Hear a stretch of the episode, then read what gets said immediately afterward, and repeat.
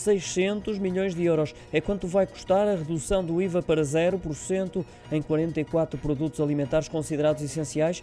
As contas foram feitas esta segunda-feira pelo Governo e apresentadas por António Costa em Lisboa na cerimónia de assinatura desse pacto estabelecido com a Associação Portuguesa das Empresas de Distribuição e a Confederação dos Agricultores de Portugal para a estabilização e redução dos preços. O Primeiro-Ministro referiu ainda que se trata de um esforço muito grande, porque terá a duração de seis meses, contudo, justificado, destacando ainda que o compromisso assinado garante que a descida do IVA se repercute no preço de venda aos consumidores.